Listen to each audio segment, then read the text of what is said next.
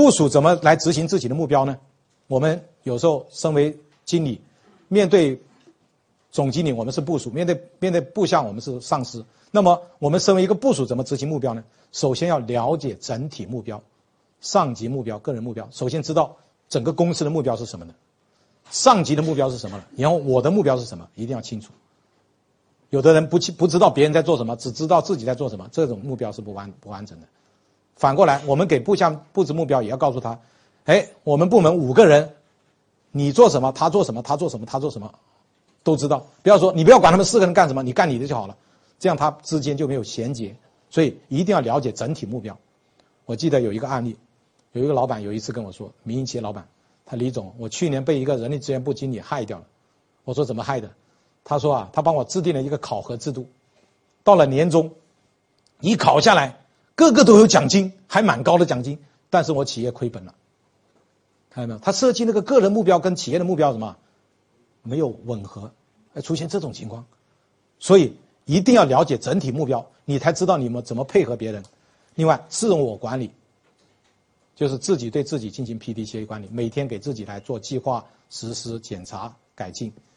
因为你不自我管理，虽然上司在督促你，但是作为我们个人讲的自我管理，自由裁量什么意思呢？就哪些该做，哪些不该做，哪些先做，哪些后做，你要自己来做一个裁决，而不是说糊里糊涂的乱做一通，全线委样。就哪些东西是自己做的，哪些东西给下面做的，要分清楚。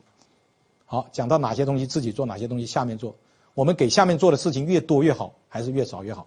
作为一个中层干部，越多越多越好。或换一种说法吧，你的部下比你忙正常呢，还是你比你的部下忙正常？部署忙正常哦。所以有一次我在一家企业，也是一个小故事，很有趣的。有一个扫地的阿姨在走廊把我拉住了，因为我跟他们关系很好，他们什么话都敢跟我说。说李总啊，我发现一个秘密哦。我说什么秘密啊？他说我发现在我们公司里面啊，拿钱越多的人越闲，拿钱越少的人越忙，正常吗？太正常了，最忙人就是他了。扫地扫过来这边，扫过那边，闲的干什么？傻乎乎的。看到经理比他闲，我也闲；看到我们老板更闲，一个星期来两三次公司，所以啊。让你的部下比你忙，所以你就要委委委派权力。当然，委派权力时候要注意，你一定要知道哪些东西他是能够把握的，哪些东西他是不能把握的。不能把握怎么办？比方说做这个事情有五个步骤，你估计他第三个步骤可能把握不了。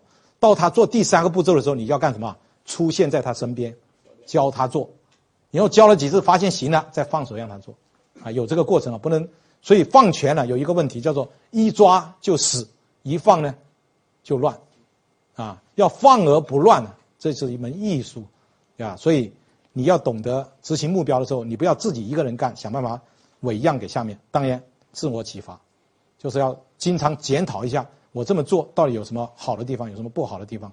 这个自我启发就是我们 P D C A 里面的哪一个 A action，啊，就是检查完了以后，自己检检讨一下自己，哎，到底是我今天做的怎么样，哪里做的好，哪里做的不好。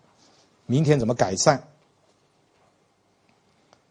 最终的目的是发现目标执行过程的偏差，进行实时时及时的修正。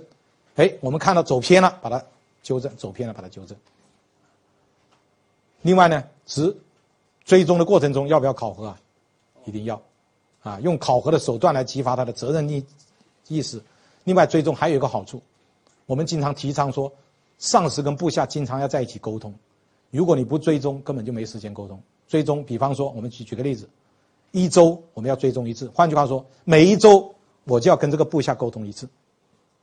有肯定有这个机会，因为每周规定要沟通一次的，那每周沟通一次就很好了。知道我们跟我们的部下之间的关系，要想协调的话，跟这个沟通是少不了的。记住啊，人跟人之间如果缺少沟通的话，慢慢就互相就不信任了，再好的朋友，长久时间不沟通都会疏远。